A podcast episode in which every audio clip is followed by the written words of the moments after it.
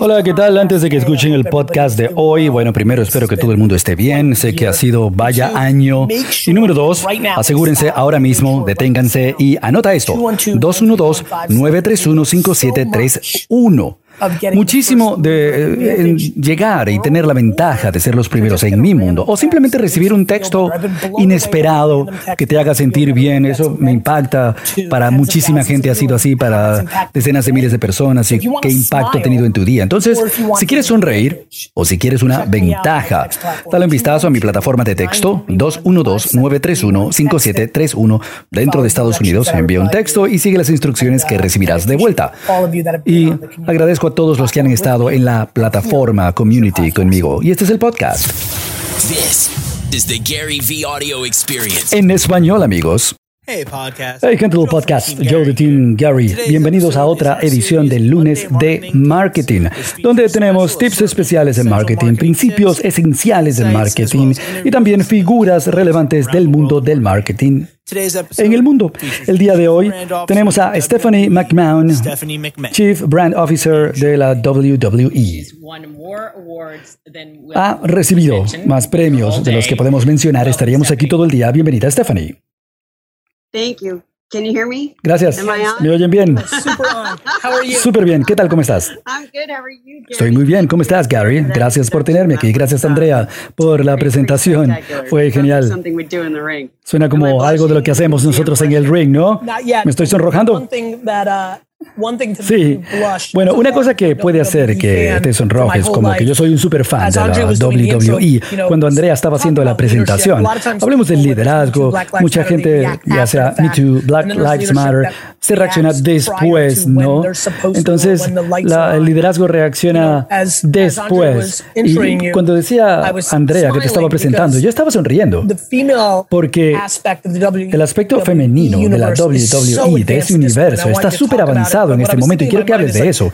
Pero lo que pensaba es que es súper real, porque cuando yo era niño, estaba creciendo, Andy Richter había varios que tenían un foco importante, pero ver cómo se transformó en tu organización durante las últimas dos décadas en este frente y también cómo las mujeres se posicionan, es increíble lo que ha pasado. Por favor, danos detalles. Definitivamente. Empezó cuando empezamos a entrenar y reclutar atletas femeninas Sí, tenemos superatletas del mundo masculino femenino y empezamos a entrenarlas a ellas igual que a los hombres y dándoles las mismas oportunidades, el mismo tiempo de combate. Y lo mejor, bueno, lo de siempre, mientras más repites, más mejoras. Lo que ocurre es que cuando empezamos con nuestra marca de desarrollo, que pasó a ser mundial, eh, uh, empezó realmente a ir muy bien a la marca femenina. y fue una super oportunidad para el mundo del wrestling femenino. Uh, estamos hablando de febrero de 2015. Tuvimos un combate de tag, de, de toque entre mujeres que era corto, en ese momento lo era, y la gente empezó a publicar en redes sociales, denle a las divas más tiempo, demandando más tiempo en pantalla, mejores personajes, uh, mejor desarrollo para nuestras mujeres.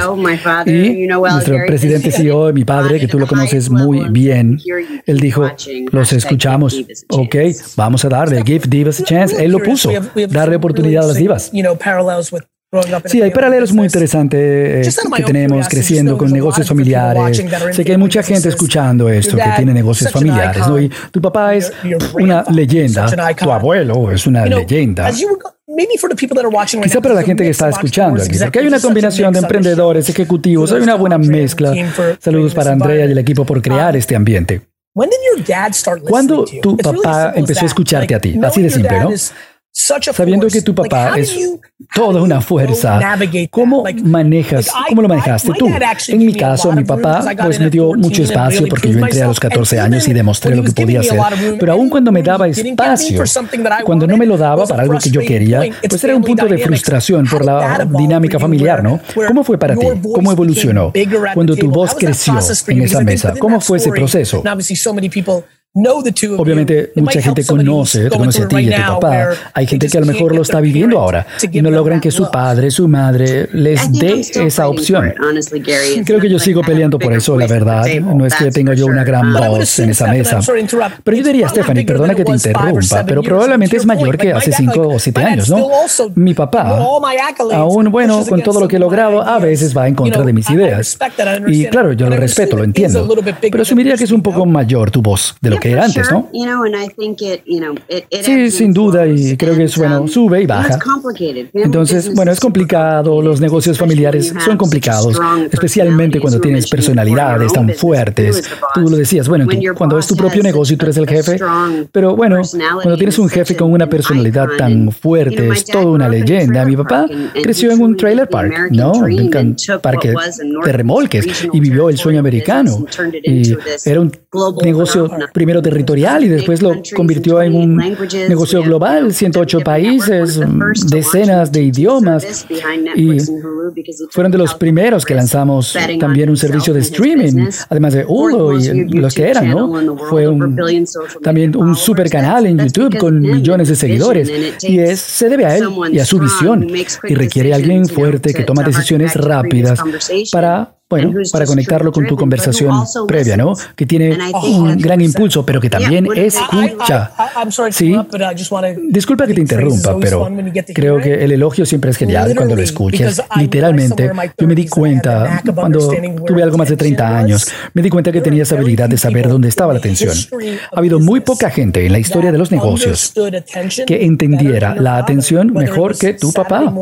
Ya fuera sábado en la mañana con cartoons o eventos sábado en la noche, MTV, Cindy Lauper, Liberace. Es tan intuitivo para mí. Es como yo creé mi universo. Yo diría que tu papá como ejecutivo, viéndolo de lejos, ¿no? Y analizando un montón de gente, creo que es uno de los grandes escuchadores, ¿no? De los grandes oyentes, incluso que cuando habla con esa gran convicción y sabiendo cómo son los negocios familiares. Pero es curioso que lo digas porque pongo la habilidad de escucha de tu papá en la cima de la cultura moderna. Sí, de acuerdo. Y no solo escucha, sino que escucha a los fans escucha a la audiencia en redes sociales, pero también escucha a nuestros empleados. Él siempre dice, nunca sabes de dónde va a venir una gran idea. Así que él solicita esas opiniones. Habla con la gente, Hablando del liderazgo, ¿tú sientes que tu papá, tú, tu esposo son buenos en, admitir cuando se equivocan? Hablando de la gente que escucha, ¿no? La gente que realmente escucha, no, no le preocupa equivocarse. ¿Cómo funciona eso dentro del liderazgo de tu ambiente? Um, Para mí personalmente yo soy muy transparente. Yo asumo mis errores, creo que es muy um, importante. Creo que hay una diferencia entre estar equivocado y cometer errores. Y yo sé que es una sutileza, pero creo que la naturaleza humana um, tiene una parte allí. Uh, y nuevamente, hablando nuevamente de Vince, ¿no? él cree en, el costo. Si algo, si cometes un error y algo no está generando dinero, deja de lanzarle dinero ahí. Sigue adelante, aprende la lección y aplícala en otro lugar. Siempre puedes equivocarte, pero no te equivoques de la misma manera dos veces. No cometas el mismo error dos veces. Eso no lo toleras. actually, this now I'm just uh, Andre. I'm sorry. I'm getting extremely selfish here. Andrea, perdón, me estoy poniendo aquí muy egoísta y lo siento con todos. Estoy yendo como demasiado por mi propio fanatismo aquí, ¿no? Pero viendo, aprendiendo de la audiencia, vamos a darle un gran, un gran saludo y reconocimiento en tu carrera, viendo el talento. ¿Quién te sorprendió positivamente por ese ser humano que, que comenzó contigo y se entrenó y quien después se convirtió en una superestrella y dijiste, yo estoy súper orgulloso de tal, y este vino aquí muy joven, o mirando así de forma inocente, o venía de otro nivel y tenía demasiado ego, y luego viste cómo se ajustaron y se volvieron más humildes. ¿Quién realmente, como talento, viste que escuchaba, ya sea tu papá, a ti, o la audiencia, ¿quién escuchaba más en la última década o dos que te sorprendiera? No sé quiénes, no sé si leyeran más, bueno, puedo contar muchas anécdotas a lo largo del tiempo, incluso Steve Austin, que era el rey del ring. Y él, él, lo cuenta, ¿no? Él veía a alguien en el ring, no recuerdo quién era, y dijo, miró a Vince y le dijo, tú deberías darle a ese joven un impulso, él tiene algo. Y mi papá lo miraba y le decía, bueno, yo solo puedo dar la oportunidad, el resto depende de él. Y Austin decía, ahí es cuando se incendió la luz, ¿no? Dijo, oh, se trata de mí, mi capacidad de escuchar y de generar e, impulsar mi marca. Y creo que ese talento tiene más oportunidad hoy que antes, pero gracias se debe a las redes sociales porque reconocen la oportunidad de desarrollar su propia marca, su propia voz, arriba y abajo del ring, porque hay mucha más gente que se conecta contigo como individuo y creo que es una evolución. Mientras más se conecten contigo, más van a querer verte pelear, hablar, verte allí en el ring sobre el cuadrilátero, ¿no? Entonces también creo que Becky Lynch, eh, bueno, puedo nombrar a muchísimos. Drew McIntyre, él estaba aquí, después se fue, y él realmente ha aprendido muchísimo y ha madurado muchísimo como individuo para ahora regresar y ser uh, campeón. Vamos a terminar con esto. Muchos negocios, grandes, pequeños, están haciendo cambios debido al COVID. Viendo esto de nuevo, yo tengo mucho conocimiento de ustedes como fan, viendo lo que ha hecho la organización. ¿Qué han aprendido ustedes de estos 150 días en cuanto a tu organización, cambiando de opinión o hacer un pivote, ajustarse, nunca decir nunca? ¿Cuál es el mayor punto de aprendizaje? Porque obviamente la forma como ustedes producen hoy es muy diferente a antes. ¿Qué es lo que nos puedes contar, aprender? Uh, WWE, Creo que para WWE nunca salimos del aire. Seguimos produciendo siete horas, de, siete horas de contenido todas las semanas como mínimo para nuestros asociados de televisión, um, Network, Fox, y además incluyendo pay-per-view, WrestleMania, pasó de estadios, lo que iba a ser en frente a 80 mil personas, para hacerlo en nuestro centro de desarrollo, que es básicamente eso, un almacén. Y lo hicimos um, durante dos días, ningún tipo de fan ahí presentes. Entonces, esa habilidad de um, fluir, de hacer cambios rápidamente, la capacidad de escuchar y luego mantenerte en tu misión y reimaginar tu negocio, pero manteniendo tu visión. Y la visión de WWE es ponerle sonrisas a la gente alrededor del mundo. Nos lo tomamos muy en serio, lo consideramos una responsabilidad mantenernos en el aire y entretener a nuestros fans y de la forma más segura posible, de manera que podamos estar seguros todos, ¿no? Nuestros empleados, los peleadores, todos. Otra pregunta entretenida. ¿Qué tal tú como humano entre e-commerce o tu propio consumo de medios? Creo que todos nosotros, nuestro comportamiento cambió durante este tiempo. ¿Hay algún producto que ahora compras online, que se entrega ahora directo y que antes, antes del COVID ni siquiera se te hubiera ocurrido? O ¿Hay algún programa en Netflix o Hulu o alguna app con la que estás jugando? Tú, ser humano, ¿cuál es un nuevo comportamiento como consumidora que sientes que has establecido ahora? Uh, Definitivamente es una transición a consumo digital. Puedes ver todas las tendencias, todo el mundo asumió que iba a ir en esa vía, pero además creo que ha acelerado tres, cuatro, cinco veces más rápido de cómo hubiera sido sin el COVID. Y ciertamente soy parte de esa transición cuando veo veo programas en televisión lineal, digo, ah, mira, la publicidad. Uh, ¿De dónde vino eso?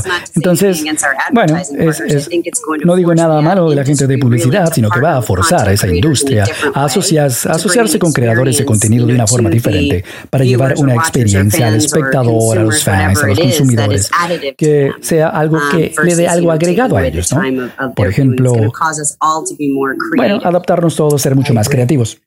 Totalmente de acuerdo. Muchas gracias por tu tiempo y espero que tengas un resto del año excelente y ojalá te pueda ver pronto. Muchas gracias, Gary. Quiero verte pronto y Andrea. Sí, bueno, creo que dije mal tu nombre. Sí, ella responde a todas las versiones. No hay problema. Soy del Midwest, así que es Andrea.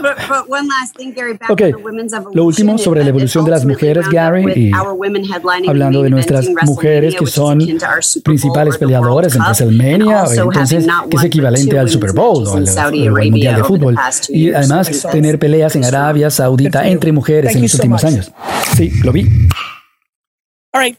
Ok, se acabó el episodio. Por favor, deja un comentario y suscríbete en Apple. Significaría muchísimo, muchísimo para mí. Muchas gracias. Thanks, Gary. Muchas gracias, Gary. La opinión del día de hoy es gracias. De Connor, ¿no? Aprecio verte en directo y también escuchar tu podcast, escucharte todos los días con tu actitud positiva. Muchas gracias por lo que haces, Gary. Sigan opinando. La próxima que escuches puede ser la tuya.